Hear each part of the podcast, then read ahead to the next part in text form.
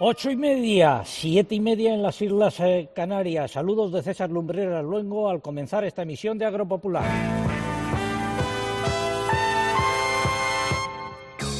César Lumbreras. Agropopular. Cope, estar informado. En la emisión correspondiente al 5 de febrero de 2022 estamos, bueno, mejor que nos lo cuente don José Ramón Estevez, que es presidente Bodega eh, Valdespino. Eh, solo doy un dato, estamos en Jerez de la Frontera. ¿Y dónde nos encontramos en este momento? Bueno, lo primero, buenos días, César. A ver, que abrimos el micrófono. No, no, no, usted no tiene que tener. A ver. ¿Ahora? Buenos días, César. Nos encontramos en la bodega Valdespino y en estos momentos pues estamos en la parte eh, donde tenemos los vinos más viejos de Valdespino. Aquí estamos rodeados de vinos que tienen 100 puntos parque, como es el, el, Moscatel Tonele, un 99 que es un amontillado coliseo, eh, tenemos también en nuestra espalda un palo cortado single viña con 98 y así hacemos un total de 17 vinos con más de, 90 puntos parque, algo único en, Jerez y en España. Hay una mesa, hay sillas, este lugar se llama la sacristía, ¿no? Este lugar se llama el Rincón de Curro Romero. El Rincón de Curro. Sí. Una estatua de él. esta es la estatua que ganó el concurso que del, monumento que se le hizo a Curro en, la maestranza, que fue eh, organizado por la Confederación de Empresarios, y esta estatua se subastó y mi padre pues tuvo a bien comprarla y dedicarle este rincón. Y estamos rodeados de botas. Estamos rodeados de botas muy centenarias. ¿Qué son las botas? La, la bota, es, la vasija donde los vinos de Jerez pues envejecen durante largo tiempo y, hacen del, del mosto de la tierra pues un vino único, genuino y diferente al resto de lo que hay en el mundo. Muchas gracias por acogernos. Estamos eh, comenzando Agropopular. Repaso los siete titulares correspondientes a esta hora. Preocupación por la sequía, la escasez de lluvias y las elevadas temperaturas registradas este invierno alarman al sector agrario, principalmente en algunas comunidades autónomas en las que falta agua para los cultivos y también para la ganadería. Recorreremos Aragón, Andalucía y Extremadura. Una semana más continúan las protestas de agricultores y ganaderos. Las ha habido en Sevilla, en Zamora, en Lorca y se anuncian otras para las próximas semanas en Ciudad Real y Murcia. Por los pelos y por un error en el Congreso de los Diputados, se ha convalidado la reforma laboral acordada por el Gobierno con los sindicatos y la COE. El sector agrario la rechaza porque sus modelos de contratación no responden a la alta estacionalidad del empleo en el campo. Satisfacción en el sector citrícola por la futura implantación del tratamiento en frío para las importaciones de naranjas de países terceros con presencia de la plaga de la polilla del naranjo. Ahora esperan que se amplíe también a otros cítricos. Confirmado un segundo caso de gripe aviar en una explotación de aves de corral ha sido en la provincia de Huelva en una granja de pollos. En cuanto a las aves silvestres se han detectado hasta el momento un total de ocho. La aprobación de los planes estratégicos de la PAC por parte de Bruselas se va a retrasar al otoño. La demora se debe, por un lado, a que todavía hay cinco países que no los han presentado y, por otro, a la complejidad del trabajo a realizar. La Comisión Europea ha asegurado que los productos como la carne o el vino no quedarán excluidos de los programas de promoción comunitarios, aunque reitera que estos se centrarán en los obtenidos de forma sostenible. Tendremos el consultorio de la PAC con Mercedes Morán, también una consulta muy interesante sobre los derechos de emisión de CO2 y cuándo cobrarán los agricultores por el papel de efecto sumidero que desempeñan. Y ha comenzado ya el periodo de solicitud de ayudas de la PAC.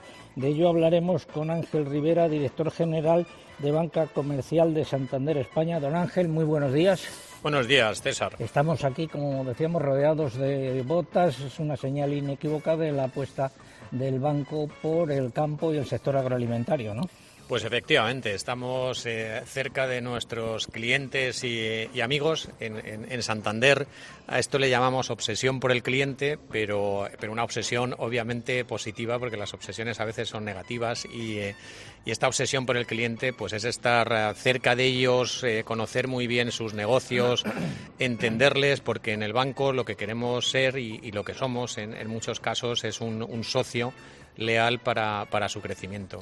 Del papel del Banco Santander, de la importancia que concede al sector agroalimentario, hablaremos también a lo largo del programa. Tendremos nuestras secciones habituales como la crónica de Bruselas, los comentarios de mercados y la previsión del tiempo que adelantamos ahora en titulares. Eh, ¿Va a llover o no va a llover? Que es la gran preocupación en estos momentos en una gran parte del campo español. José Miguel. Hola, buenos días, César. Pues eh, va a llover, pero no lo suficiente. Este fin de semana, básicamente hoy, lluvias en algunas zonas de España, pero muy tímidas. Y vienen días por delante de nuevo de tiempo anticiclónico hasta final de la próxima semana, que probablemente haya otra ocasión en que podamos ver llover y veremos si es un episodio lo suficientemente importante. No está claro. Vamos, que a corto plazo eh, no se esperan lluvias generalizadas. Gracias, José Miguel. Luego ampliamos estos titulares. Todo ello ha sido preparado por un equipo compuesto en la redacción por Eugenia Rubio, Mariluz Alaba, Lucía Díaz, Mari Carmen Crespo, María López, Pilar Abad y Álvaro Sáez. En el control de sonido aquí en Jerez se encuentra Javier García, en el control de sonido en Madrid Cinta Molina y en el control central el caudillo Orihuela. Y no se me olvida, no, se cumplen ocho años y 37 semanas desde que informamos sobre el aumento de los sueldos y dietas eh, de los miembros del Consejo de Administración de Agroseguro en 2011 y sigue la callada por respuesta. Ni Ignacio Machetti ni Inmaculada Poveda han dicho esta boca es mía y cuidado que ha pasado tiempo. Bueno, eh, estamos en Jerez de la Frontera, música adecuada, cinta.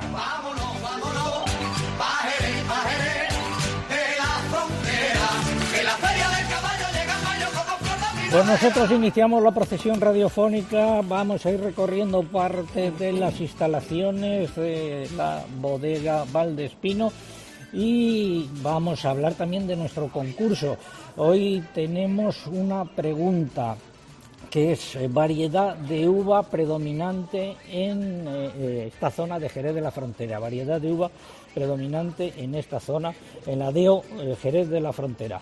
Eh, están en juego cuatro lotes, eh, tres, tres, lotes de vino de las bodegas Valdespino y formas de participar pues a través de nuestra página web www.agropopular.com eh, entran ahí, buscan el apartado del concurso, rellenan los datos, dan a enviar y ya está.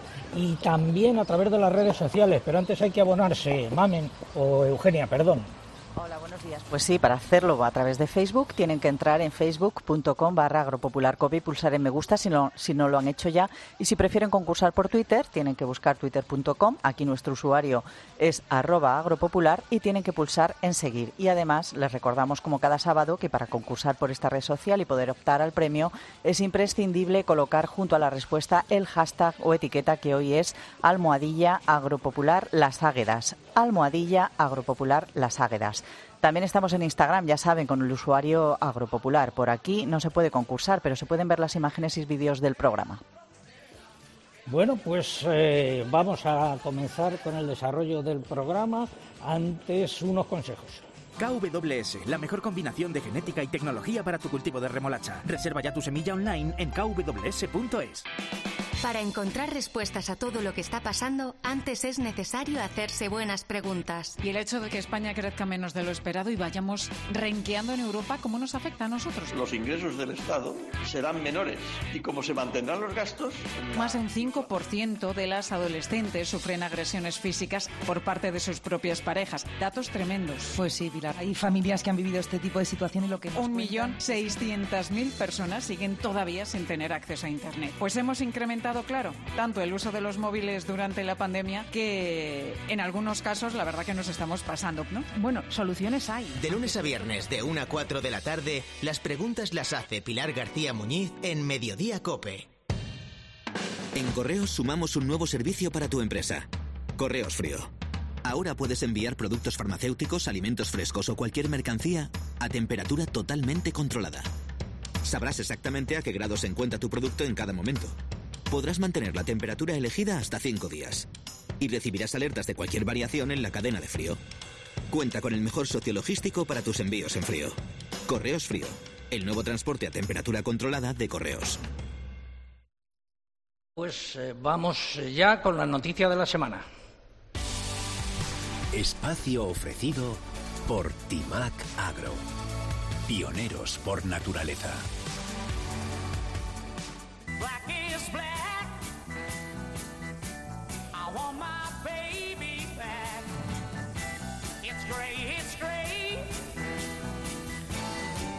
El panorama está muy negro a causa de la sequía. Andalucía padece la peor sequía de los últimos 25 años, según eh, dicen desde eh, COAG.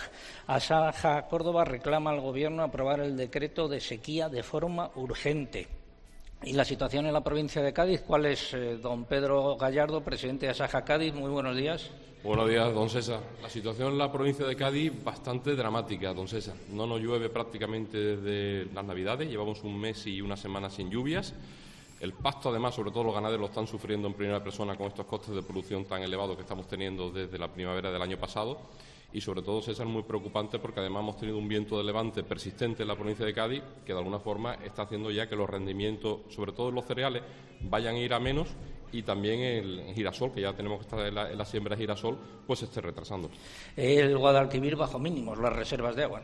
El Guadalquivir bajo mínimo, los pantanos en la provincia de Cádiz bastante bajos también, sobre todo nos está muy afectado la zona del campo de Gibraltar, con pantanos muy, muy bajos y de alguna forma, don César, reivindicar sobre todo desde el Gobierno central que se acometan infraestructuras tan necesarias que tenemos aquí en la provincia de Cádiz para que podamos regar, porque sobre todo tenemos también unos, unas producciones, una conversión que estamos haciendo en la provincia de Cádiz hacia producciones más intensivas, eh, aguacates, subtropicales y demás, que necesitan este agua, porque además son cultivos que no son, que son perennes, por tanto necesitamos el agua para, para su regadío. Gracias, don Pedro Gallardo. Nos vamos desde aquí hasta tierras de Aragón. Saludo a don José María Alcubierre, secretario general de la UAGA, Unión de Agricultores y Ganaderos de Aragón. Muy buenos días.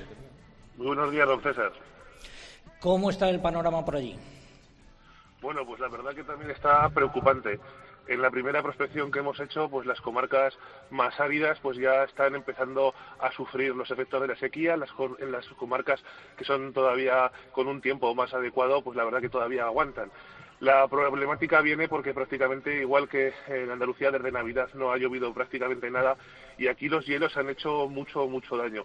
Hay otro problema añadido que nos está llegando porque esta condición de la sequía se está agravando sobre todo por la fauna, la fauna local, en especial los conejos, que al ver menos alimentación se están llevando por delante eh, miles de hectáreas en comarcas como Monegros o la Olla de Huesca y comarcas de Zaragoza.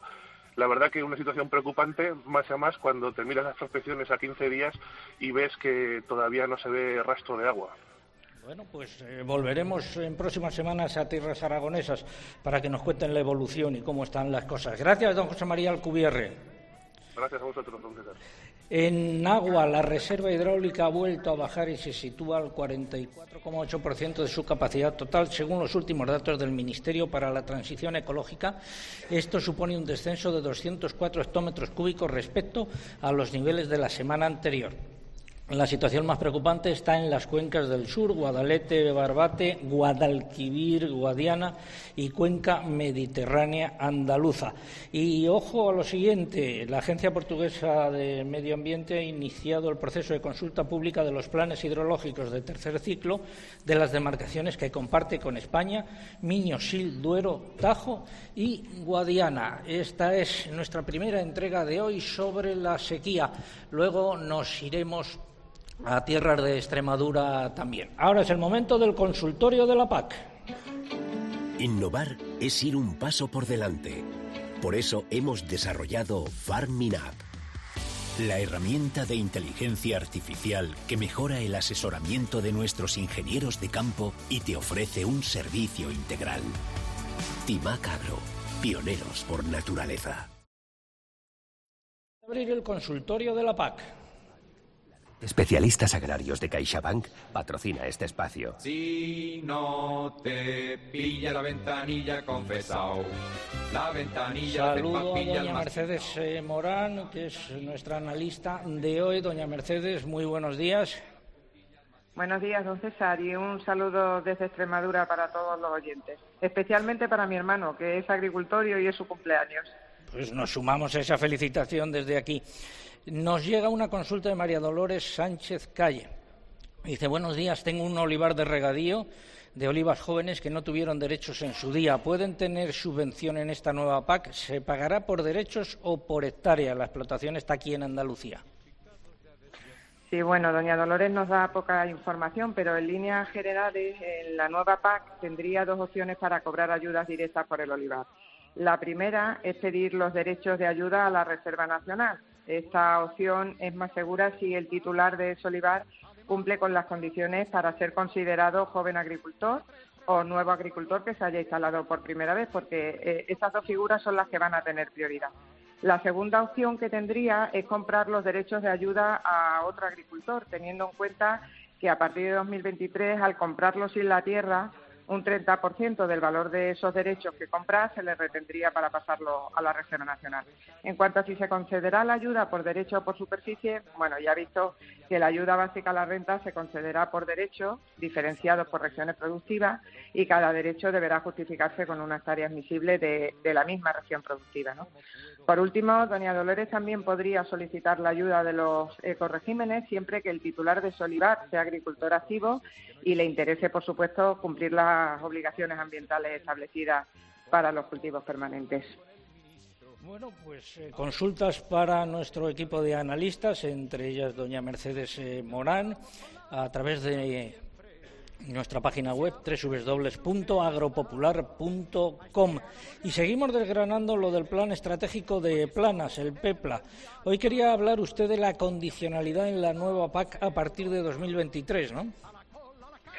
Pues sí, porque no solo los ecoregímenes establecen obligaciones ambientales y climáticas para el agricultor y, el ganadero. Yo quería recordar que la condicionalidad, esa que tiene que cumplir todos los que solicitan las ayudas de la PAC, se refuerza en esta, a partir de 2023 y aparecen nuevos compromisos para los productores que serán controlados por la Administración y que en caso de que se incumplan pues se penalizarán las ayudas tanto las directas como las de desarrollo rural.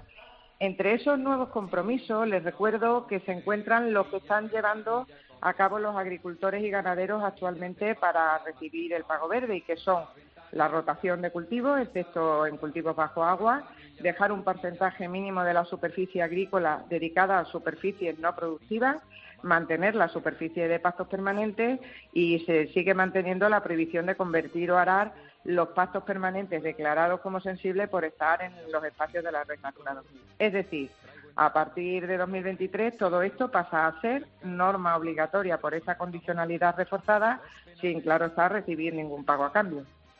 Bueno, pues eh, desgranando más detalles de ese plan estratégico nacional, el PEPLA, del señor Planas, a lo largo de las próximas semanas. Gracias, doña Mercedes Morán. Hasta una próxima ocasión. Muy buenos días. Buen, fin de semana a todos. Vamos con el himno de la PAC.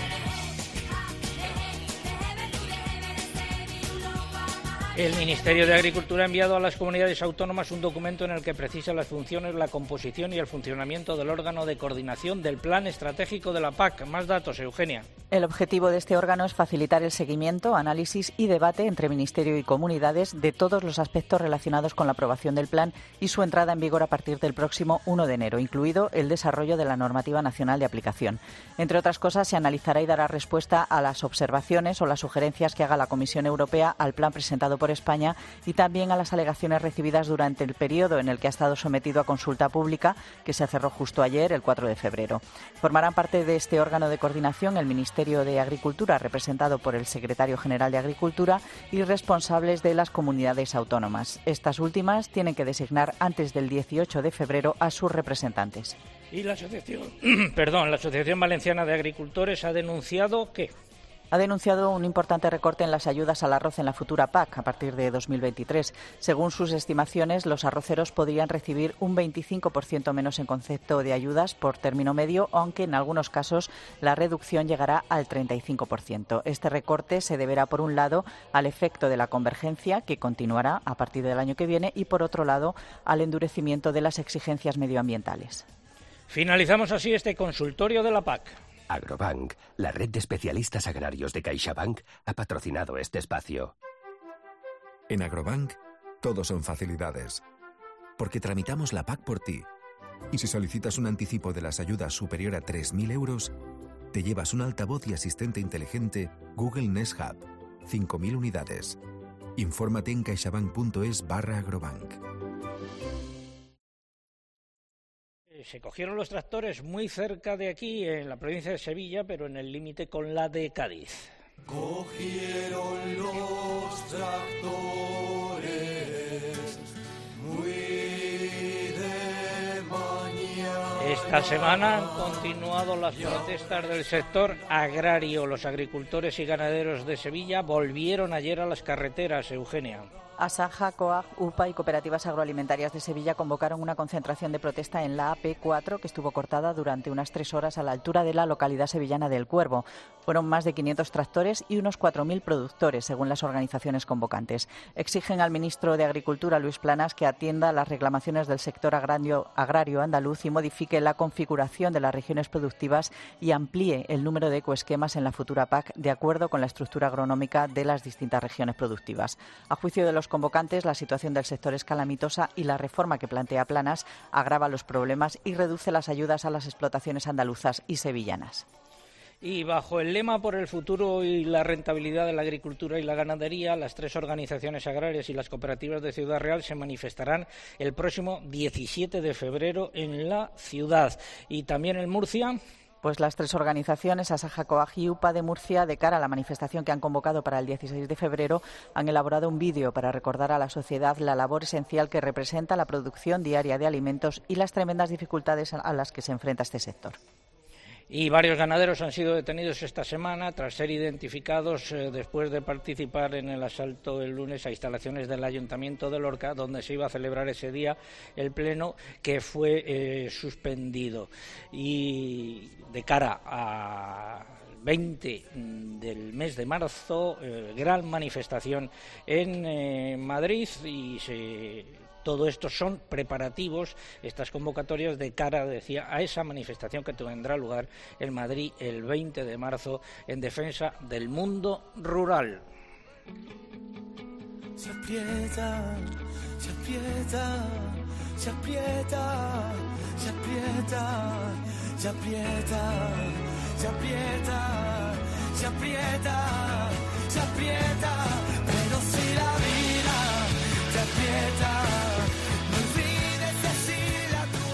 Hablamos de aceite de oliva. El Ministerio de Agricultura tiene previsto presentar en breve un proyecto de Real Decreto que regulará el reconocimiento de organizaciones de productores en el sector del aceite de oliva y la aceituna de mesa. ¿Con qué objetivo? Es aprovechar las posibilidades que ofrece la nueva normativa comunitaria sobre organizaciones de productores para mejorar la rentabilidad, competitividad y sostenibilidad medioambiental de las explotaciones oleícolas.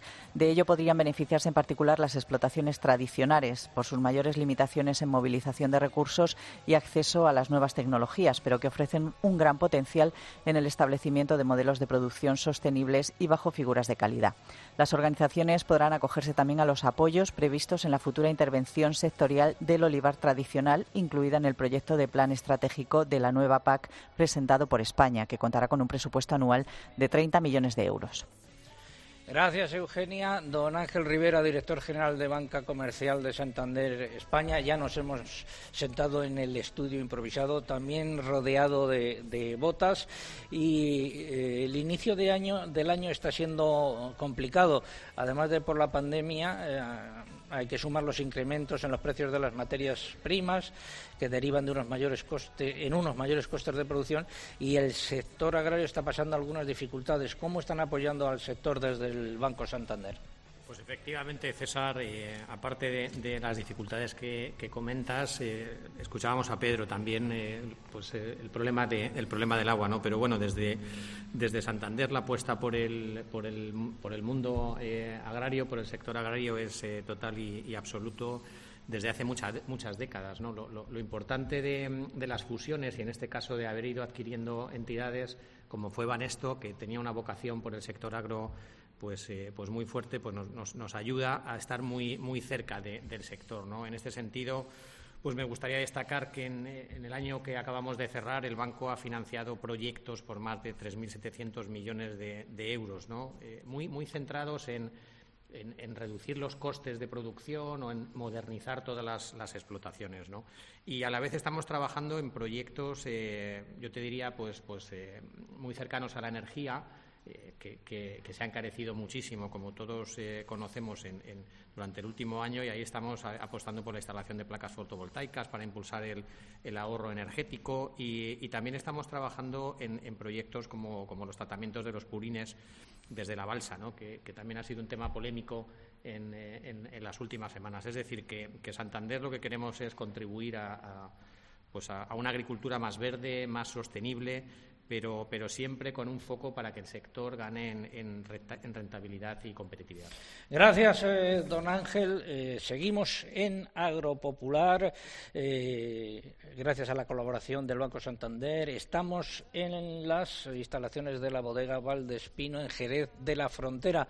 Y la pregunta del concurso de hoy es justamente cuál es la variedad de uva predominante aquí en la denominación de origen Jerez. Esa es la pregunta y las formas de participar, pues por ejemplo a través de nuestra página eh, web www.agropopular.com. Entran ahí, buscan el apartado del concurso, rellenan los datos, dan a enviar y ya está. Y también lo pueden hacer a través de las redes sociales. Eugenia, recuérdanos eh, cómo se puede hacer esto. Pues saben nuestros oyentes que tienen dos opciones para concursar a través de Facebook. Tienen que buscar facebook.com barra agropopularcope y pulsar en me gusta si no lo han hecho ya. Y para concursar por Twitter, nuestro usuario es arroba agropopular. Aquí tienen que pulsar en seguir y recuerden que aquí también además para poder optar el premio tienen que colocar junto a la respuesta el hashtag o etiqueta que hoy es almohadilla agropopular las águedas, almohadilla agropopular las águedas. Recuerdo también que estamos en Instagram con el usuario agropopular, no para concursar, pero sí para ver las imágenes de la bodega. Eh, la fiesta hoy es Santa Queda, eh, fiesta en muchos eh, pueblos de España en honor a esta santa. Es tradicional, es el día en el que mandan las mujeres. En este programa mandan siempre ellas porque son mayoría absoluta. Seguimos en Agropopular. En unos instantes el pregón de la paz, el pregón que se llama Planas Nada de Na. César Lumbreras. Agropopular.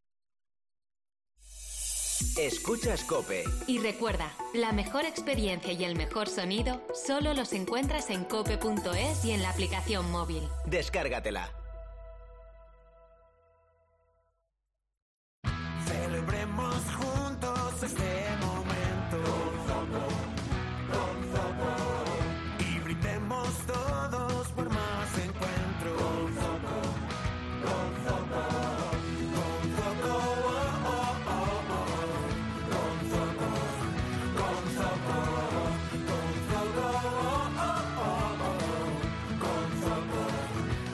Zoco.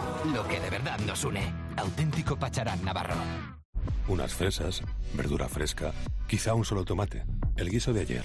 No importa. Para los frigoríficos conectados Haier todos tus alimentos son algo extraordinario. Conservan los sabores por más tiempo, gracias a su tecnología antibacterias y funciones de inteligencia artificial. Haier, conéctate a lo extraordinario. ¿Tú eres de los que tienen un pepino de tele y contratan un churro de fibra? ¿Eres de esos? ¿De los de pepino churro?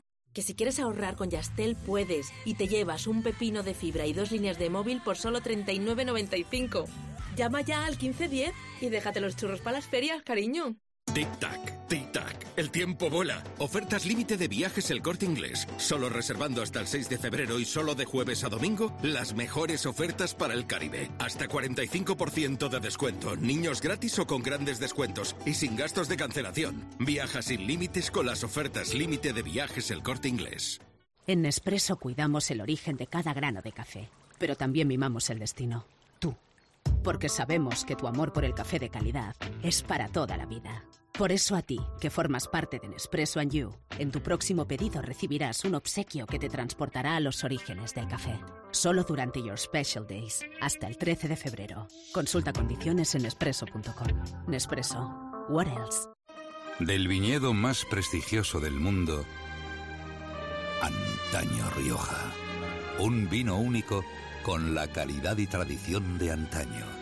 Desde 1890, el esfuerzo de una familia. Antaño Rioja. Sigue toda la actualidad de nuestra diócesis. Te la contamos los viernes desde la una y media del mediodía en El Espejo. Me propuso si quería ir a Angola con la comunidad que enviaba. En África, y nada, pues le dije que sí. Y ahí he estado 17 años. Y los domingos desde las 10 menos cuarto de la mañana, también toda la información en Iglesia Noticia.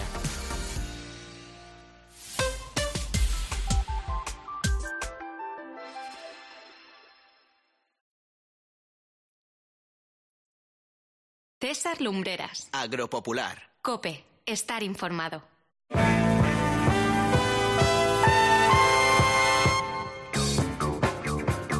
9 de la mañana, 8 en las Islas Canarias, esto es Agropopular. Eh, si llevan con nosotros desde las ocho y media, nuestro agradecimiento.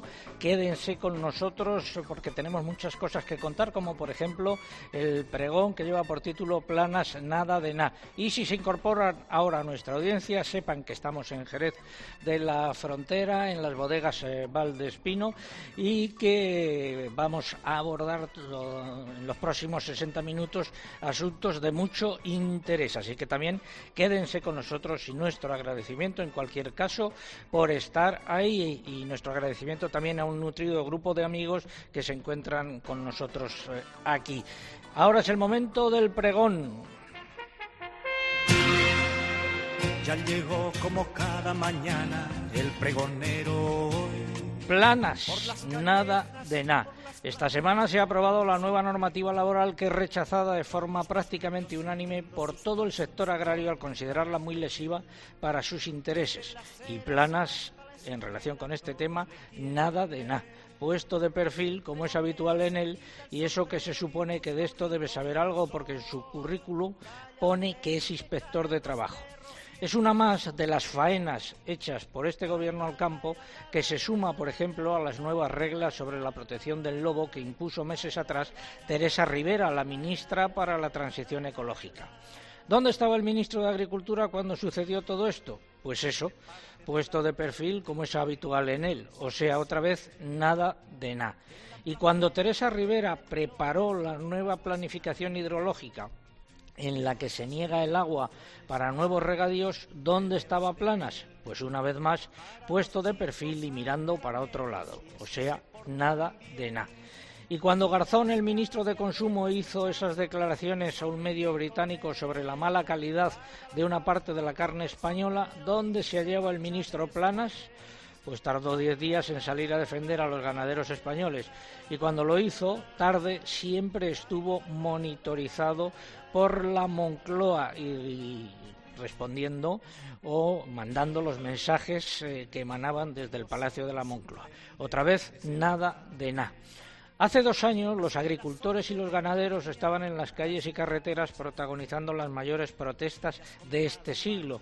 ¿Qué hizo Planas entonces? Pues en materia de fiscalidad, energía y costes de producción, repito, en materia de fiscalidad, energía y costes de producción, anunció la creación de una mesa de trabajo que no se ha reunido ni una sola vez en estos 24 meses, a pesar de la gravedad de la situación. Otra vez, nada de nada. Durante las últimas semanas la gente del campo se ha echado otra vez a las calles y carreteras para protagonizar manifestaciones y tractoradas, porque la situación es peor que hace dos años y también para protestar por el plan estratégico de Planas, el PEPLA, que ha enviado a Bruselas. ¿Y qué hacen el ministro y su equipo? Pues otra vez, nada de nada. Parece como si la cosa no fuese con él, sino que los culpables son siempre los otros miembros del gobierno. Los Garzón, Rivera y Yolanda Díaz, entre otros, tendrán su parte de culpa, pero Planas también, bien por acción o por omisión. Todo esto lleva a preguntarme si acaso tenemos ministro de Agricultura. La respuesta, nada de nada.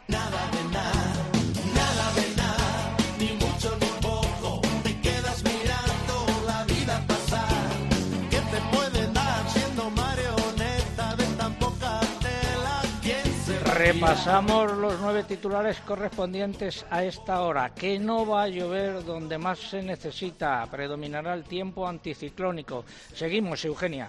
La reserva hidráulica ha vuelto a bajar y se sitúa al 44,8% de su capacidad total. Esto es un descenso de 204 hectómetros cúbicos respecto a los niveles de la semana anterior y son 5.800 menos que el año pasado por estas fechas. El Ministerio de Agricultura prepara el funcionamiento del órgano de coordinación del Plan Estratégico de la PAC, cuyo objetivo es el seguimiento y debate de todo lo relacionado con su aprobación y con el desarrollo de la normativa nacional de aplicación. Y el Ministerio de Agricultura presentará en breve un proyecto de Real Decreto que regulará el reconocimiento de organizaciones de productores en el sector del aceite de oliva y la aceituna de mesa. Y según la Asociación Valenciana de Agricultores, eh, eh, habrá un importante recorte en las ayudas al arroz en la futura PAC a partir de 2023. Podrían ser de hasta el 35% en algunos casos. El paro en el sector agrario ha bajado un 20% en un año, con más de 37.000 desempleados menos en enero de este año que en el mismo mes de 2021, según datos del Ministerio de Trabajo y Economía Social. Mercados de futuros, importantes bajadas del precio del trigo en Chicago y en París. En maíz también ha habido bajadas y en harina de soja subida en Chicago. En el mercado nacional de cereales ha habido un poco de todo. Ejemplo de ello es la lonja del Ebro en Zaragoza, donde se anotaron subidas en las cebadas y el maíz, descensos en los trigos duros y repeticiones en los trigos blandos. Poca actividad en cualquier caso en el mercado de cereales, en el mercado interior y en los precios en origen del aceite de oliva han predominado las repeticiones pese a la preocupación existente en el mercado por la falta de lluvias. En almendras no ha habido una tendencia clara, se han anotado repeticiones, bajadas e incluso alguna subida. Estamos en Jerez de la Frontera, provincia de Cádiz. La isla de San Fernando, Puerto Real y ve. Puerto Real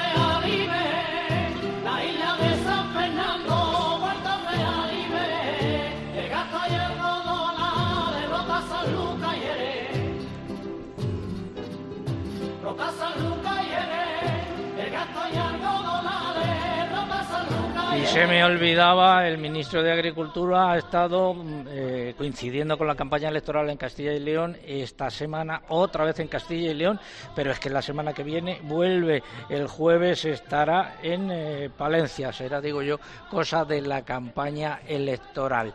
Seguimos con nuestro concurso, variedad predominante de uva en la DEO eh, de Jerez. Esto es, esta es la pregunta de hoy. Están en juego cuatro lotes de vinos y también de vermú que hacen aquí en, las bodegas eh, Valdespino y forman de participar a través de nuestra web www.agropopular.com. Entran ahí, buscan el apartado del concurso, re- rellenan los datos, dan enviar y ya está. Pero también a través de las redes sociales. Eh, Mamen, muy buenos días. Hola, buenos días. Sí, pero antes hay que abonarse en Twitter entrando en twitter.com buscando arroba agropopular, que es nuestro usuario, y pulsando en seguir. Y en esta red social es imprescindible para poder llevarse estos vinos y el vermú que no se olviden de colocar junto a la respuesta nuestro hashtag almohadilla agropopular las águedas. Almohadilla agropopular las águedas con el que ya somos trending topic y no solo eso, sino que también es tendencia la respuesta a nuestro concurso, con lo que significa César que se saben perfectamente cuál es la variedad por la que preguntamos. Si prefieren concursar a través de Facebook, tienen que entrar en facebook.com barra agropopularcope y aquí el único requisito que tenemos es que pulsen en me gusta. Y les volvemos a recordar que estamos en Instagram, que aquí nos encuentran como agropopular y que aunque no se puede concursar, sí van a poder disfrutar y mucho de las fotos y los vídeos del programa de hoy desde Jerez. ¿Qué nos han dicho los oyentes y por qué vía? A través del correo, Manuel Delgado nos dice buenos y primaverales días desde Málaga. Leandro Ramos nos escribe desde Peal de Becerro, en Jaén, donde ya han finalizado la campaña de la aceituna y tienen lluvias leves pero ocasionales, según nos cuenta. Francisco Javier Velázquez nos dice que en Logroño han amanecido con dos grados y el cielo nublado. Carlos Rodríguez Santamaría nos traslada hasta Valladolid. Allí el sábado ha comenzado nublado y con un grado de temperatura. Y Francisco López nos cuenta que en Ávila tienen una mañana bastante agradable y aprovecha para felicitar en su correo a todas las mujeres por el Día de Santa Águeda. Vamos eh, a tierras eh, cordobesas. José David Díaz Moedano, que se encarga del Twitter hoy. José David, buenos días. Buenos días, César. Tú dirás.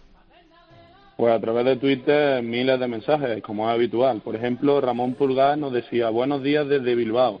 Hasta aquí he tenido que venirme para ver llover. Bendito turismo de Paraguas. Antonio nos saluda desde Torremejía, donde nos comenta que tienen un día fresco y que siguen con las labores de poda en el viñedo. Desde Linares también nos saludaba Rafael Guzmán, que nos dice que ya han cambiado de tercio porque han terminado la recolección de la aceituna, pero ahora comienzan con la poda de esos ricos y bellos olivares. Y también trabajando en la poda del olivar nos saluda Francisco Rueda desde Alosaína, en Málaga. Gracias. Volvemos tiempo hoy en Córdoba.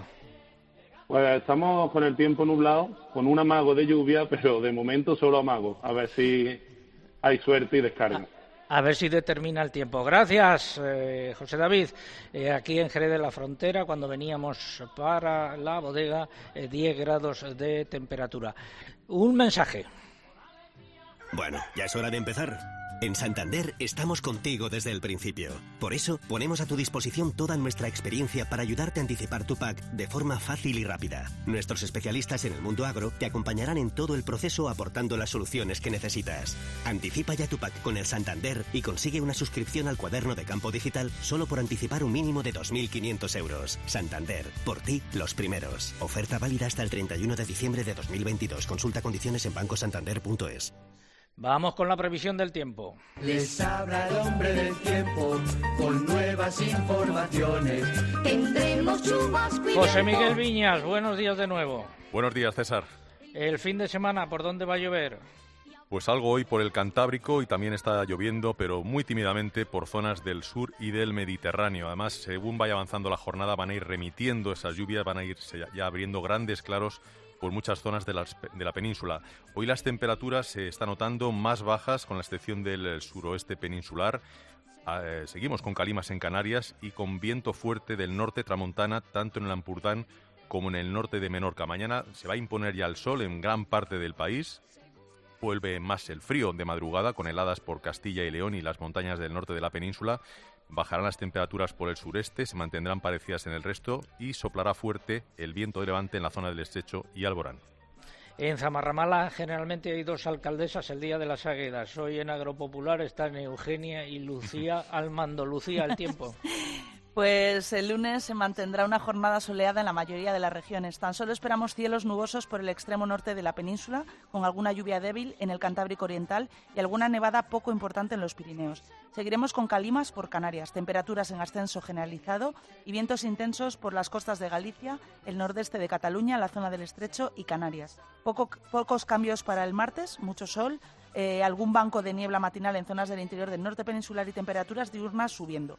El tiempo anticiclónico se mantendrá también la jornada del miércoles, de nuevo con tiempo seco, soleado y frío a primeras horas, con algunas heladas débiles por la meseta y en las montañas. Y del jueves en adelante, José Miguel. Pues el jueves va a continuar esa estabilidad atmosférica, por lo que se van a mantener los cielos poco nubosos o despejados en la mayor parte del país y notaremos algo más de calor en las horas centrales del día, con la excepción del extremo norte de la península, donde empezarán a bajar las temperaturas. El viernes va a llover previsiblemente por Galicia y el área cantábrica y esas lluvias quizá alcancen también puntos de la meseta norte, sobre todo el noroeste.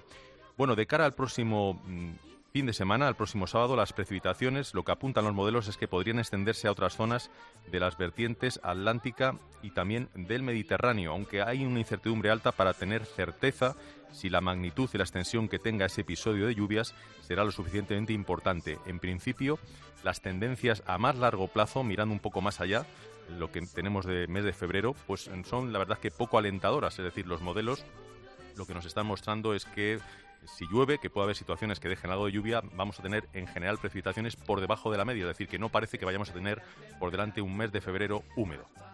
Gracias, José Miguel. Hace falta que llueva.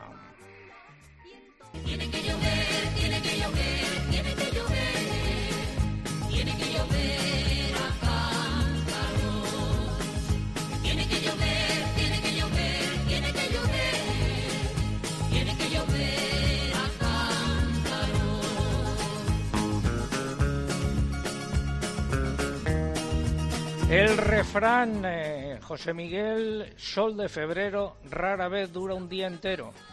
Pues sí, lo que nos dice el refrán es lo que suele ocurrir en el mes de febrero, que es un mes que tiene fama de loco, porque habitualmente el tiempo suele ser cambiante incluso en un solo día, es decir, que a lo mejor amanecemos con sol, pero según vaya avanzando ese día, pues se termina nublado e incluso lloviendo. Eso es lo normal, pero como acabo de apuntar, pues las tendencias apuntan a bastante sol.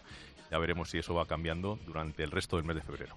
Gracias, vamos a saber cómo están las cosas en Extremadura, don Herminio Íñiguez. Eh, Muy buenos días, Herminio. Hola, buenos días, don César, y a todos los oyentes de Agropopular. Presidente de la Asociación de Agricultores y Ganaderos de Villanueva de la Serena. Una panorámica de lo que pasa en aquella comarca. Bueno, pues ya, ya llegó, es una pena escuchar las previsiones de José Miguel, pero es la realidad. Eh, llevamos ya mm, mucho tiempo que no nos llueve como es debido y eso lo están acusando los pantanos. Ya el año pasado teníamos miedo de que nos llegara, de que nos llegara la sequía y este año desgraciadamente la tenemos aquí. La panorámica es ni más ni menos que tenemos disponible para riego pues aproximadamente el 30% de los, del, embalse, del agua embalsada en los 13 pantanos que hay en, el Guadiana, aquí en Extremadura. Eh, esto significa que de 156.000 hectáreas, más o menos, que es lo que abarcan estas comunidades de riego, pues aproximadamente 55 o 60 no se van a poder regar. Es decir, va a haber un recorte en la dotación de riego de un 53,88% al día de hoy, ¿eh? que si llueve se mejorarán y si sigue haciendo calor se empeorarán ¿eh? en las comunidades regantes menos en Orellana, que es la más grande, ¿eh? la, más, la, que engloba casi 60.000 hectáreas y esta pues tiene un recorte del 24% al aplicarse bueno el plan hidrológico el artículo 12 de sequía pues castiga con la penalización con penalizar en los excesos de otros años ¿no? esto significa que es un drama en nuestra región en nuestra zona que es una producción rica agrícolamente hablando y que hay mucha industria sobre todo del tomate. Bueno, pues seguiremos con atención la, la, evolución de la situación y ojalá termine lloviendo. Don Herminio Íñiguez, presidente de la Asociación de Agricultores y Ganaderos de Villanueva la Serena, Badajoz. Gracias, muy buenos días. Muy buenos días y un abrazo. Tenemos también la previsión del tiempo por el método Cabañuelas. Eh, vamos a ver, eh, don Alfonso Cuenca, muy buenos días. Hola, muy buenos días, César. ¿Qué dicen las eh, cabañuelas? Él hace la predicción en, en bueno. la provincia de Jaén, en concreto, ¿en qué localidad? En Quesada, Jaén. Quesada. ¿Qué dicen las cabañuelas para febrero? Para febrero dicen que tendremos esta primera quincena con nubosidad variable de tipo medio y alto. Las lluvias serán algo moderadas y leves. Los vientos serán también de componente noroeste y suroeste las temperaturas irán entre los 15 grados y 20 grados aproximadamente. Eso será para la primera quincena. Y la segunda quincena tendremos nubosidad variable y abundante, siempre al principio de quincena. Las lluvias serán moderadas y generalizadas. Puede ser que llueva durante eh, a partir del 15 en adelante, muy bien y con, con lluvia moderada y generalizada. Los, los, los, vientos serán de componente noroeste y suroeste, moderados y flojos. Y las temperaturas serán iguales que la, que la quincena pasada, entre los 15 y 20 grados aproximadamente. Ojalá se cumplan. Ojalá se cumplan esos pronósticos eh, de lluvias. ¿Dónde se puede consultar esto? Todo esto se pueden ver en el blog de las cabañuelas, en Instagram y en el canal de YouTube poniendo en los buscadores las cabañuelas de alfonsocuenca.com. Y también en nuestra web www.agropopular.com. Muchas gracias, don Alfonso. Muy buenos días. Gracias a vosotros. Un consejo. KWS, la mejor combinación de genética y tecnología para tu cultivo de remolacha. Reserva ya tu semilla online en kws.es. Hablamos ahora de naranjas y limones, de cítricos. Sector citrícola ha manifestado su satisfacción por los cambios que se van a introducir en las medidas de protección frente a dos importantes plagas que afectan a los cítricos, la polilla del naranjo y la mancha negra. En lo que respecta a la primera, será obligatorio el tratamiento en frío para las importaciones de terceros países de zonas en las que está presente la plaga. Más datos, Eugenia. En cuanto a la mancha negra, se incrementan los requisitos sanitarios y los controles y se incluye a Zimbabue en la lista de países a los que se aplicarán, en la que ya están Argentina, Brasil, Uruguay y Sudáfrica. La Unión de Llauradores de la Comunidad Valenciana considera un avance muy importante la aprobación del tratamiento de frío para las naranjas importadas de terceros países y califica de muy relevante el hecho de que la Comisión Europea comience a entender la problemática que sufren sus citricultores en relación a la competencia desleal de los productores de países terceros. Ahora espera que se adopte la misma medida para mandarinas, limones y pomelos, que también son susceptibles a esta plaga. Y la Asociación Valenciana de Agricultores cree asimismo que se ha dado un paso adelante, pero un paso totalmente insuficiente dice al limitar la aprobación del tratamiento en frío solo a las naranjas y no para el resto de cítricos e incluso otros frutales que también pueden verse afectados.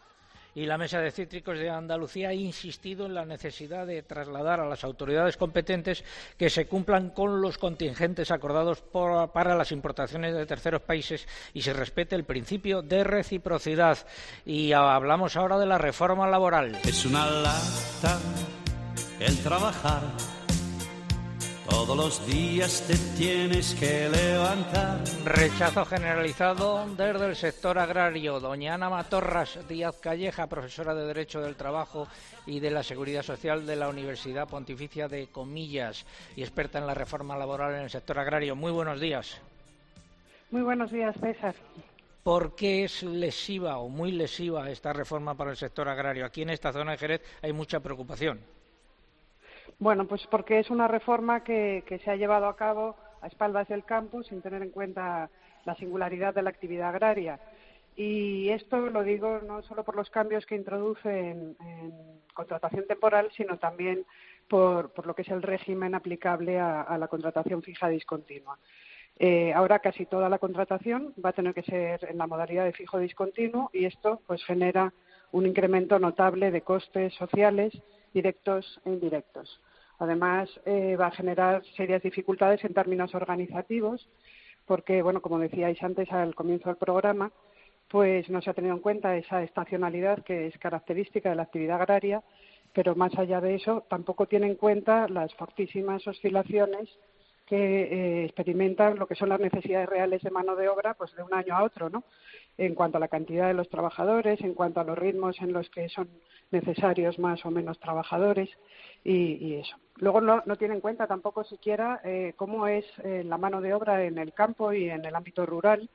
Eh, ya se están detectando, eh, bueno, por lo que hemos sabido a través de Asaja, que los propios trabajadores están oponiendo resistencia al paso a, a la condición de trabajadores fijos discontinuos, ¿no? Entonces, lo que se supone que es bueno para ellos, pues ellos mismos lo están, lo están rechazando, ¿no? Y luego ya, una vez que, bueno, pues esto ya esté plenamente en marcha, aunque la contratación fija discontinua no, no es nueva para el campo, está en la negociación colectiva y se, y se tiene experiencia en ella, pues la gestión de los llamamientos se va a hacer mucho más compleja. ¿Por qué?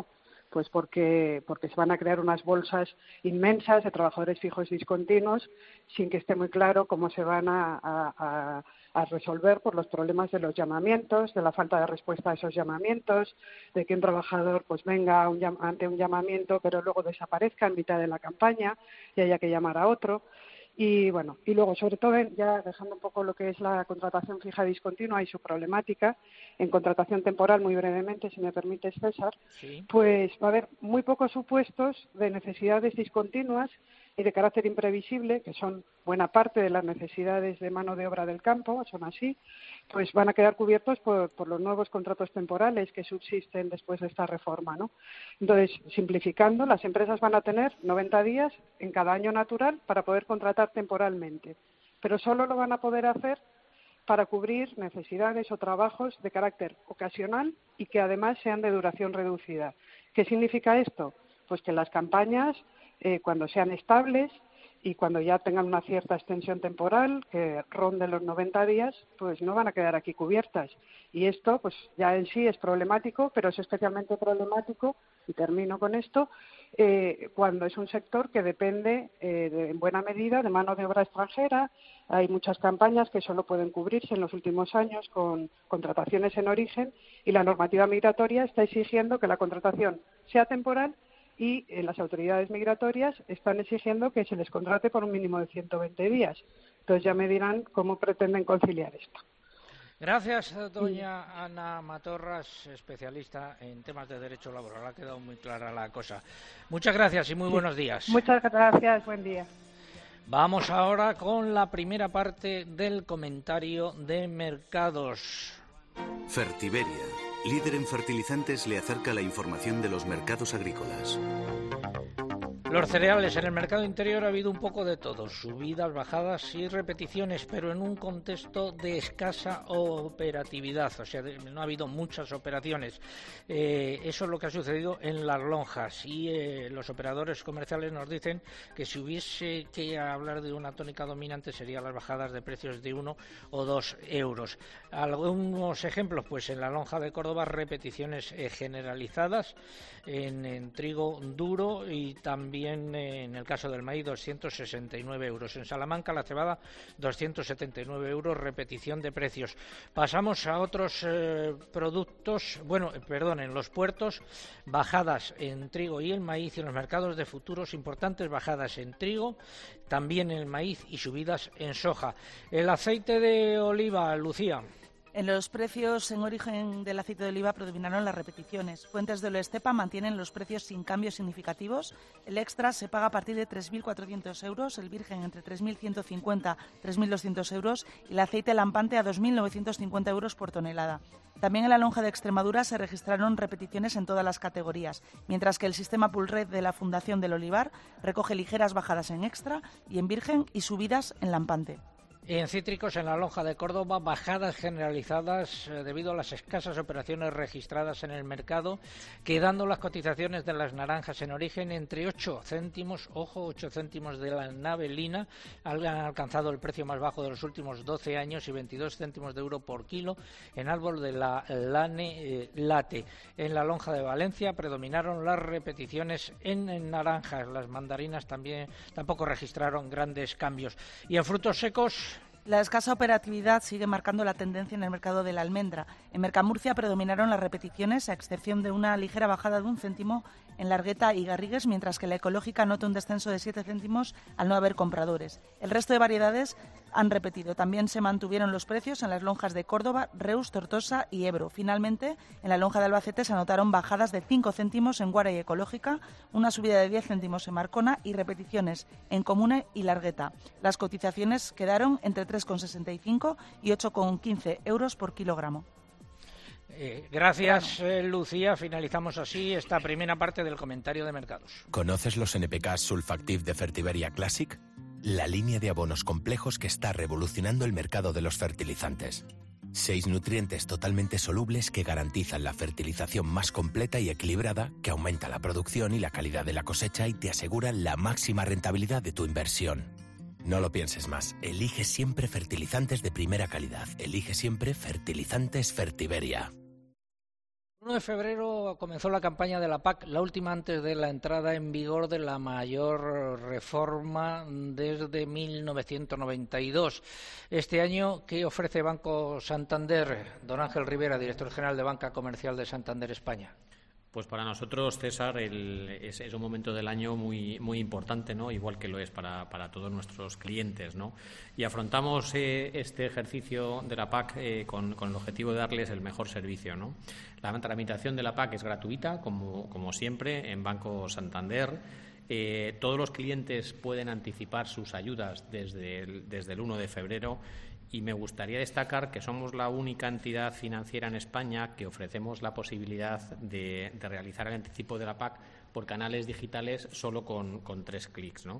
Contamos con más de 1.100 millones de euros eh, preconcedidos a más de 63.000 clientes para agilizar lo que es el, recibir los, fondos.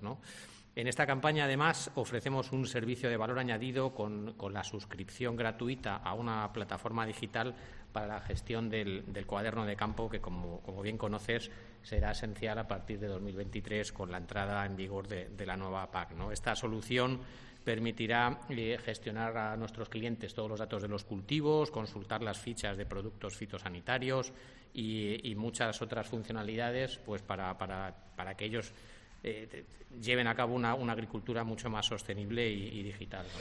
Seguimos en Agropopular eh, gracias a la colaboración del Banco Santander. Estamos en Jerez de la Frontera, Bodegas Valdespino. Tiempo ahora para la publicidad local. César Lumbreras. Agropopular. Escuchas Cope. Y recuerda, la mejor experiencia y el mejor sonido solo los encuentras en cope.es y en la aplicación móvil. Descárgatela. ¿Y tú? ¿Por qué necesitas fluchos? Porque es tiempo de pensar en lo que te gusta, en la moda que te hace sentir vivo, chic, casual, sport. Nueva colección de otoño-invierno de fluchos. La nueva moda que viene y la tecnología más avanzada en comodidad unidas en tus zapatos. ¿Y tú? ¿Por qué necesitas fluchos? Fluchos. Comodidad absoluta. Cártel de coches. ¿Compraste un coche entre 2006 y 2013? Puedes recuperar entre el 10 y el 15% de lo que pagaste por él. Incluso si lo has vendido posteriormente, puedes reclamar. El plazo es muy breve y depende de cada marca. Hazlo ya. Llámanos al 900-264-100 y recupera tu dinero. Arriaga Asociados. Hagámoslo fácil. La tercera edición del libro de Pepe Domingo Castaño, Hasta que se me acaben las palabras, ya está de nuevo en librerías y los puntos de venta habituales. Hasta que se me acaben las palabras. El libro de Pepe Domingo Castaño de Editorial Aguilar, con prólogo de Julio Iglesias, una historia apasionante, llena de vida. ¡Y de radio! Como más no te puedo amar, te regalo unas zapatillas para entrenar. El amor bien merece un día. Y para celebrarlo, qué mejor que regalarle unas zapatillas de Running Adidas Ultra Boost 22 por solo 189 euros con 95. Del 3 al 14 de febrero, encuentra el regalo perfecto para San Valentín en tienda web y app del Corte Inglés. UMAS, la mutua aseguradora de la Iglesia Católica, ofrece una amplia gama de seguros de salud para todos sus mutualistas, con unas condiciones muy ventajosas. UMAS Salud tiene acuerdos con las tres mayores compañías nacionales de asistencia sanitaria. Solicite su seguro de salud en www.umas.es. UMAS, 40 años de vocación de servicio. Esta debe ser la oferta más loca de mi vida. Bueno, por ahora, dos gafas graduadas con lentes antirreflejantes por solo 79 euros. Así es, dos por 79. Solo en Sol Optical. Infórmate en soloptical.com. Sol Optical. Solo grandes ópticas. Es la historia de una canción allá por el año 63. El El fin de semana, la banda sonora de tu madrugada la pone Carlos Herrera. Hay siempre algo allí para recordarme. Porque nadie vive la música como él. Esta canción Nadie te va a contar así la historia de cada canción. era una canción de un musical de Broadway de los años 30 que no pasó nada con él. En la madrugada del sábado al domingo a la una, en Cope vivimos la música como nadie, con Carlos Herrera, en Radio Carlitos Deluxe.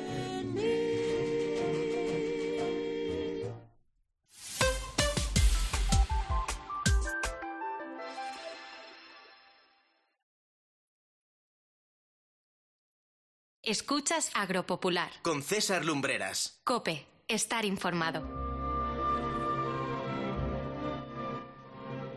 9.31 minutos, una hora menos en las Islas eh, Canarias. Eh, enfilamos la recta final de Agropopular por hoy, repasando los nueve titulares y medios correspondientes a esta hora. Los eurodiputados agrícolas españoles piden a Bruselas que presione más a Estados Unidos para que eliminen los aranceles que aplica a la aceituna negra española. Más, Eugenia. El Ministerio de Agricultura ha pedido a la Comisión Europea 327 millones de euros para financiar en 2022 los programas operativos de las organizaciones de productores de frutas y hortalizas.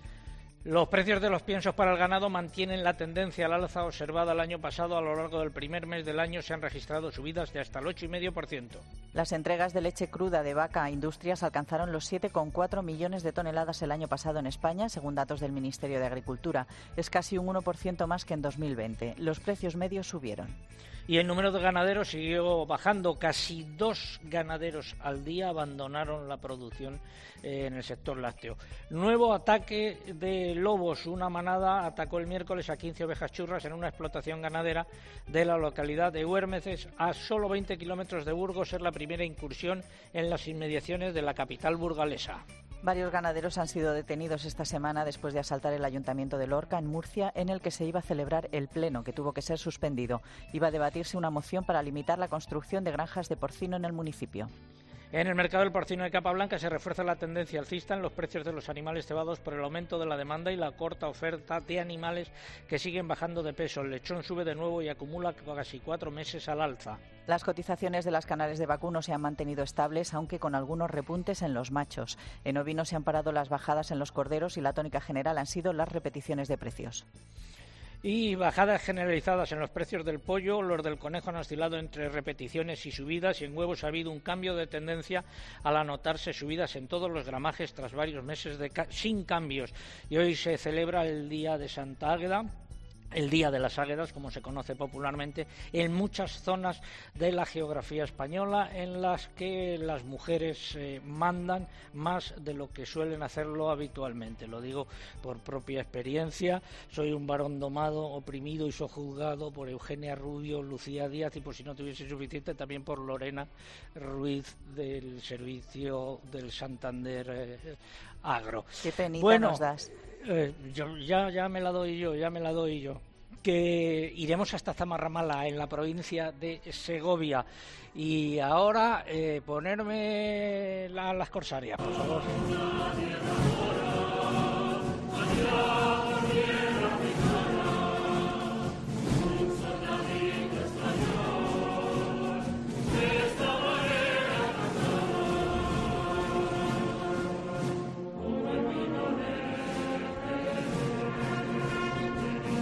Rodeados de botas con vinos de Jerez en las bodegas Valdespino, estamos hoy y emitiendo este programa. Y la pregunta del concurso, pues es eh, la variedad de uva eh, predominante en la denominación de origen Jerez. Esa es eh, la pregunta. Y están en juego pues tres lotes eh, de eh, vinos eh, y de productos, porque también hay un vermú que nos facilitan desde bodegas eh, Valdespino. Formas de participar, pues a través de nuestra página web www.agropopular.com. Entran ahí, buscan el apartado del concurso, rellenan los datos, se envían y ya está. Y también a través de las redes sociales, pero antes hay que abonarse. Mamen, buenos días. en Twitter, entrando en twitter.com, buscando arroba agropopular, nuestro usuario, y pulsando en seguir. Y ya se lo saben, pero yo lo recuerdo, es imprescindible en Twitter para poder optar al premio que coloquen junto a la respuesta nuestro hashtag almohadilla agropopular las águedas. Almohadilla agropopular las águedas, con el que ya somos trending topic, como decía hace un ratito, y también lo sigue siendo la respuesta a nuestro concurso. Si prefieren concursar a través de Facebook, tienen que entrar en facebook.com barra agropopularcope y aquí lo único que hay que hacer, si no lo han hecho ya, es pulsar en me gusta.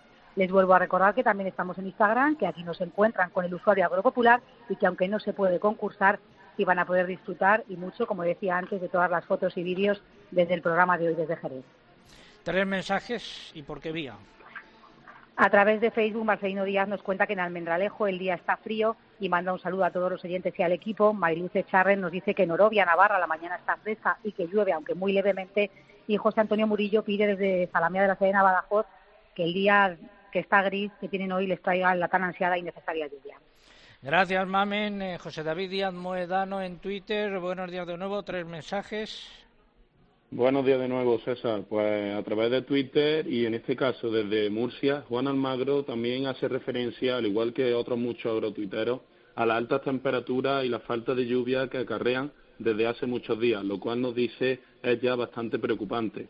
Desde Sevilla, Alejandro Caballero y su padre Rafael, fieles oyentes del programa, mandan un cariñoso saludo rodeados, nos dicen, de los mejores jamones. Y Ismael Navarro nos dice, buenos días, por, buenos días, por Valencia cuatro gotas de momento y nos esperan más de seis. Nos comenta que tendrá que sacar la guitarra. Muchas gracias, eh, José David. Hasta la próxima semana. Gracias, buenos días. Ponedme eh, Gregorian.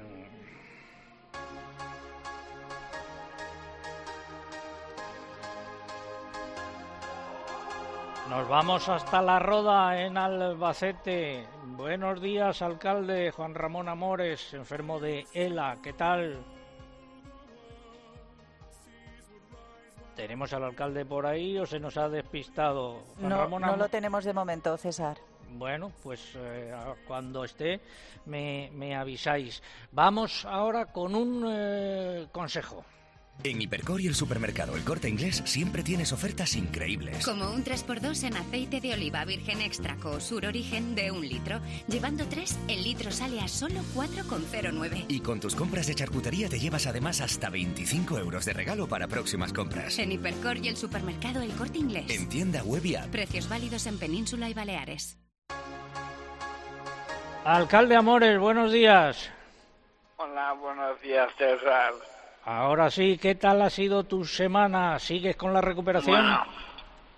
Sí, tras 23 días de miedo, de mucho miedo, ayer volví a salir a la calle recuperé mi agenda pública, fui al ayuntamiento coincidiendo con un día muy importante, el Día Mundial de la Lucha contra el Cáncer, una enfermedad que nos afecta a todos y a todas. Y oye, eh, que quieres hacer un anuncio. Sí, un anuncio. Mira, ayer me llamó nuestro amigo el consejero de Agricultura, Paco Martínez Arroyo, y me comunicó que el día 22 de marzo el acto institucional del Día Mundial del Agua se va a celebrar en la Roda. Así que estáis invitados y por supuesto que esto sirva para que ayuda. Sí, que ahí es también. algo que hace falta a nuestro campo. También tenéis problemas de lluvia allí, me imagino, en la roda. Sí, claro, y ayer llovió un poquito, esta noche otro poco, pero no es suficiente. Nuestro campo necesita agua. Pues ah, ojalá que llueva. Gracias, alcalde. Volvemos la semana que viene. Un abrazo. Un abrazo a todos. De la Roda, pasando por Jerez, nos vamos a Bruselas. Parece que la aprobación de los planes estratégicos nacionales de la futura PAC por parte de la Comisión Europea se va a retrasar. Bruselas no dará su visto bueno definitivo antes del verano, sino más bien en el otoño. El plan estratégico más eh, pequeño tiene unas 400 páginas, el de Malta, y entre los más extensos el de España. Eh, capítulo de la promoción, esto es importante, Eugenia. La Comisión Europea ha asegurado que productos como la carne o el vino no quedarán excluidos de los programas de promoción comunitarios cuya normativa se va a revisar. Estos productos se han cuestionado últimamente en las estrategias medioambientales de la Unión Europea, como la estrategia de la granja a la mesa, y en otras sanitarias, como por ejemplo el plan de lucha contra el cáncer, bien por sus efectos para la salud o para el medio ambiente. Según el comisario de Agricultura, no hay intención de estigmatizar ningún producto y la Unión Europea seguirá promocionando todos los productos agrarios obtenidos de forma sostenible. Sin embargo, en esos sectores hay preocupación. La Comisión va a presentar su propuesta de revisión de la política de promoción este verano y entre las tres opciones que baraja actualmente hay una que excluye, en efecto, a ciertos productos que no respondan a los objetivos fi- fijados en esas estrategias.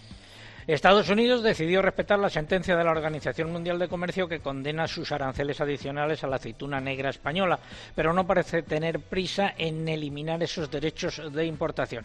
El asunto se ha tratado esta semana en la Comisión de Agricultura del Parlamento Europeo y los eurodiputados españoles insistieron a Bruselas para que intensifique las negociaciones con Estados Unidos que ponga fin a esos eh, aranceles.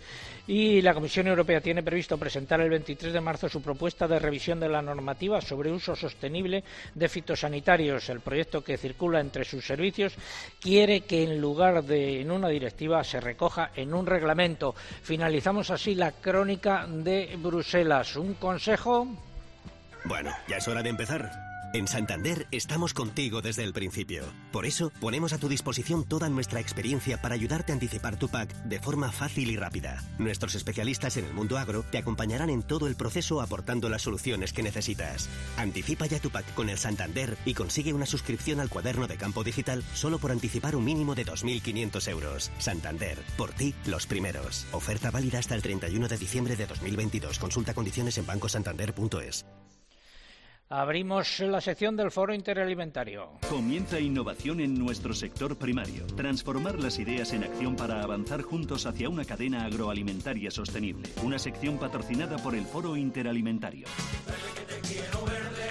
Atención a lo que vamos a contar hoy en esta sección. Saludo a don Miguel Arias eh, Cañete, excomisario y, en Bruselas y exministro. Don Miguel, muy buenos días. Muy buenos días, don César. Gracias por acompañarnos hoy aquí.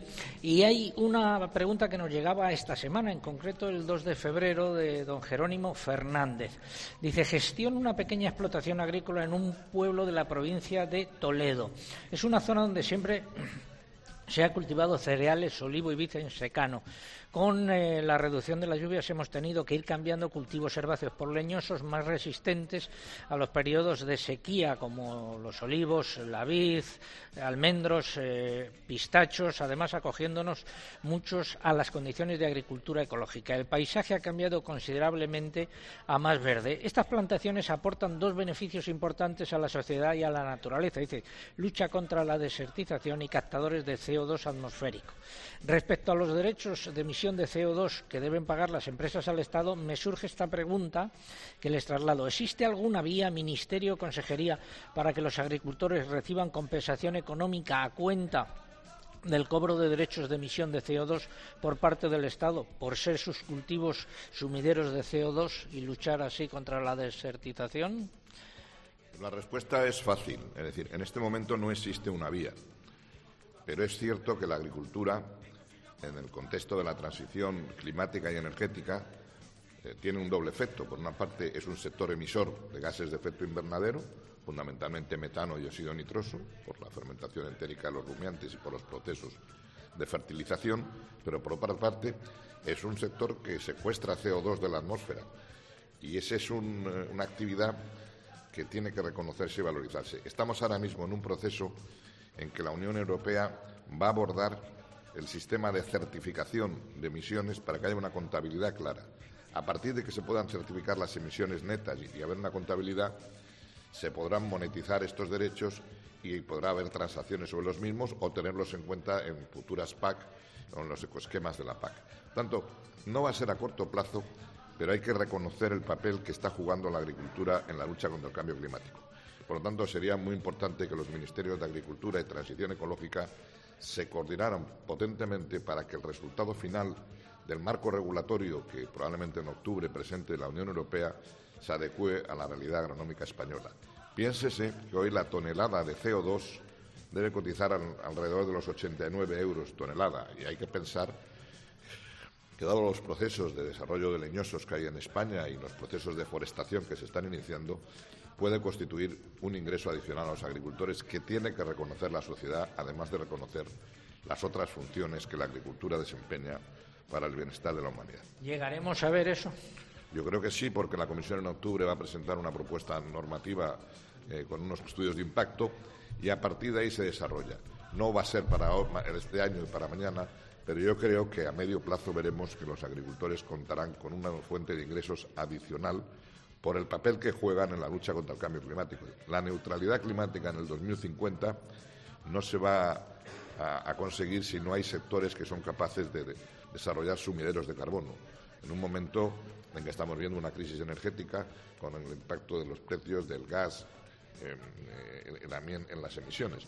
Tanto yo creo que ese papel de los agricultores se va a reconocer. Y en este momento la presidencia francesa quiere, en el curso de este semestre que tienen sobre las manos, acelerar estos debates y, empezar a avanzar en la dirección de que pueda haber un mercado, una plataforma en la que los agricultores puedan vender sus derechos de sumideros de carbono a otros eh, sectores industriales que no tienen una capacidad de reducción de emisiones tan intensa.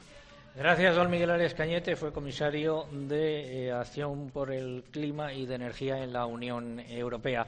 Finalizamos así esta sección el Foro Interalimentario es una asociación empresarial compuesta por 25 empresas líderes del sector agroalimentario español que trabajan con más de 22.000 pymes y productores primarios. Su objetivo es impulsar una cadena agroalimentaria sostenible, donde todas las partes, agricultores, ganaderos, industria y distribución, colaboren para transformar las ideas en acción y hacer de nuestro sector un referente europeo. Foro Interalimentario. Innovar para crecer juntos.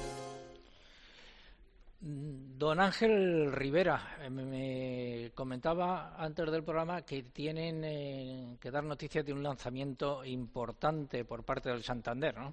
Pues sí, yo creo que hoy es un, es un día importante porque queremos anunciar el, lanzamiento de, un fondo agro, el, fondo AgroSmart, que está dotado con 500 millones de, euros para invertir en, en nuestro campo. De esos 500 millones de euros, 400 millones los destinaremos a proyectos de, largo plazo con una financiación muy distinta a la que hace el, banco y, 100 millones a, coinvertir eh, con, con, nuestros clientes, con nuestros empresarios en, proyectos de, modernización de riego de regadíos sostenibles, en, incorporar eh, todas las mejoras tecnológicas a las explotaciones agrícolas y, también el, acelerar el crecimiento de las compañías eh, agrotec. ¿no? Yo creo que con esto y con, todas las cosas que, el equipo de Lorena Ruiz Ponce, que dirige eh, el, sector agro en, Santander, pues estamos poniendo en marcha, como, como, son todos los espacios agro en muchísimas sucursales en todas las provincias, porque sabéis y, conoces, César, que tenemos una gran capilaridad en España, pues eh, lo, que, lo que queremos es eh, demostrar el, compromiso, el compromiso de Santander con, con, con, la agricultura y el compromiso, un compromiso de largo plazo. ¿no? Así que estamos muy contentos con el lanzamiento de, de este fondo y estamos muy contentos pues porque vamos a invertir fuerte en el, en el sector. Gracias, don Ángel Rivera, director general de Banca Comercial de Santander, España. Vamos con la segunda parte del comentario de mercados, la ganadería. Empezamos por el porcino de capa blanca, subidas en los precios de los animales eh, cebados, también subidas en los lechones. ¿Qué contamos del porcino de capa blanca?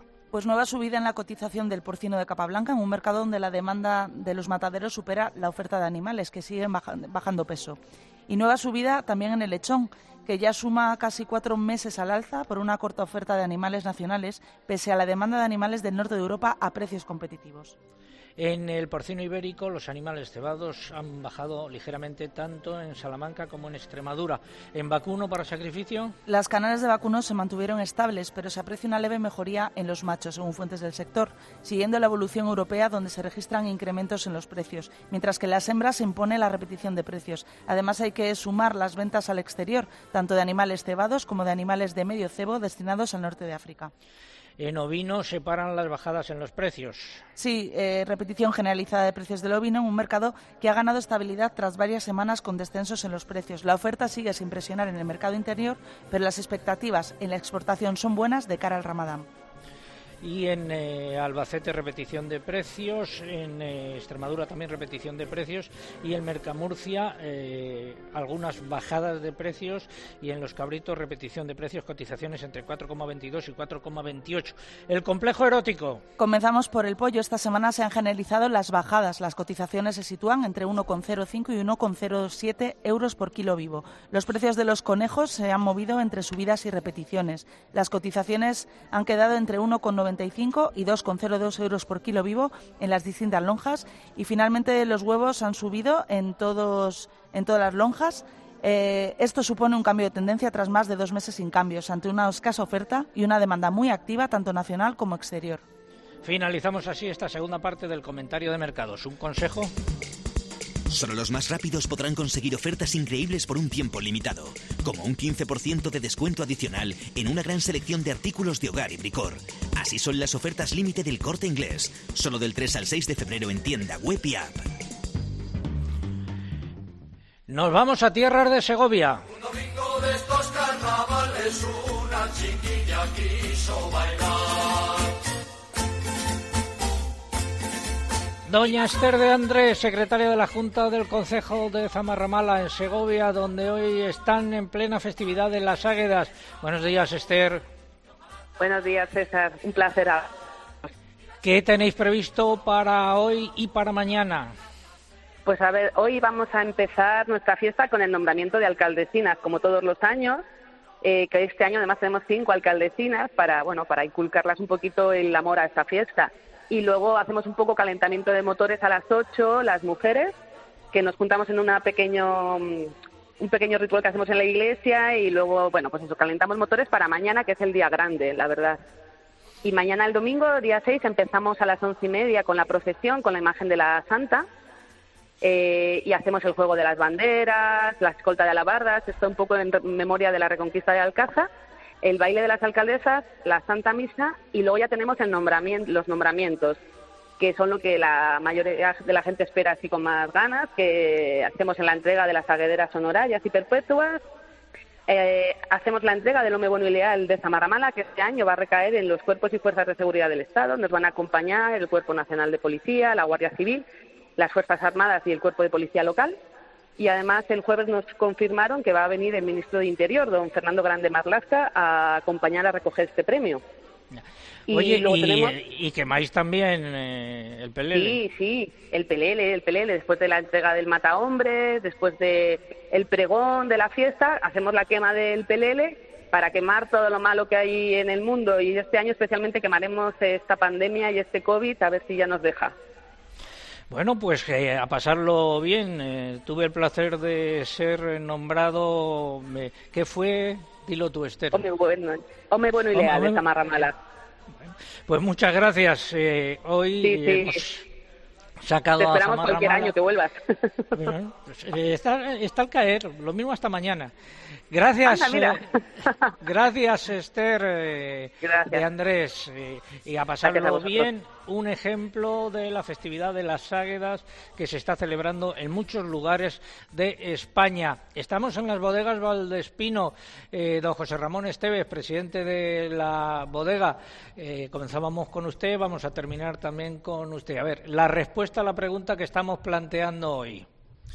Bueno, la, uva, la uva de la denominación de origen es la uva palomino. La predominante. Y hay otras uvas también, ¿no? Sí, también hay otras uvas, pero prácticamente más del 90% de la producción, 95% es palomino. Eh, una pregunta eh, capciosa. De todos los vinos que elaboran ustedes, ¿cuál es su preferido? Eh, esto es como hablar de los. Dígame el vermú, dígame el vermú y ya está. No, para mí, para mí mi vino preferido es Tío Diego, que es un amontillado que tiene una particularidad muy especial y es que es único en el marco porque es un vino que tiene origen en una viña, en el pago de Macharnudo, tiene una fermentación en bota, algo que ya ha desaparecido en el marco, que tiene un periodo de crianza biológica que va entre 6 y 7 años y después pasa a una crianza oxidativa y da por ello lugar a, este magnífico vino. Gracias por habernos acogido aquí. 15 segundos para que don Ángel Rivera, director general de Banca Comercial de Santander España, cierre el programa. Pues nada, César, gracias por la oportunidad, eh, gracias a José Ramón Estevez y a Bodegas Valdespino por, por habernos acogido y, ya saben todos ustedes que pueden contar con, Banco Santander para, apoyarles en sus proyectos, en sus proyectos de crecimiento. Somos un socio leal y, aquí estamos, somos campo. Gracias, eh, don Ángel eh, Rivera. Y vamos a ir finalizando con nuestra sintonía en versión eh, clásica. José Manuel Santana está por aquí, por cierto. Eh, José Manuel, uno de nuestros agrotuiteros, gracias por venir aquí, que me lo han dicho ahora que estabas enviando. Un abrazo. Ahora, ahora nos tomamos un vinito. Y finalizamos así. Recuerden www.agropopular.com. Eh, ahí está nuestra todos los sonidos estarán colgados y toda la actualidad agraria eh, actualizada, nunca mejor dicho. Saludos de César Lumbreras Luengo y hasta la semana que viene. Muy buenos días, gracias a todos los que nos han acompañado.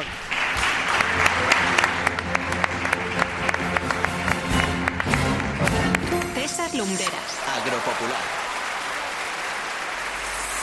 Escuchas Cope. Y recuerda, la mejor experiencia y el mejor sonido solo los encuentras en cope.es y en la aplicación móvil. Descárgatela.